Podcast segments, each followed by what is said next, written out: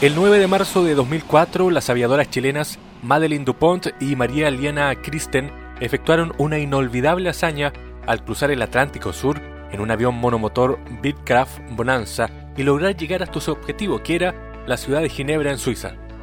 El plan de vuelo de esta hazaña contempló el despegue el 9 de marzo desde Santiago Viña del Mar, para posteriormente cruzar a Argentina y arribar a Natal en Brasil, desde donde se inició el cruce del Atlántico hasta las islas de Cabo Verde en África.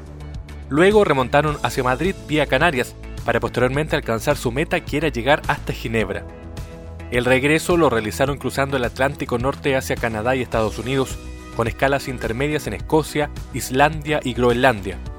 Posteriormente volaron hasta Florida, pasando más tarde por Nicaragua, Panamá, Ecuador y Perú, arribando finalmente a Chile el 23 de mayo de 2004. Durante el vuelo de ida se visitaron siete países aterrizando en 10 ciudades y recorriendo 7.506 millas náuticas.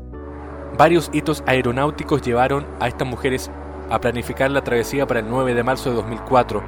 En 2003 se habían cumplido 100 años de la aviación en el mundo, 75 años de la ruta de Mermoz, el vuelo aeropostal entre Francia y Sudamérica, y 75 años también del Club Aéreo de Santiago.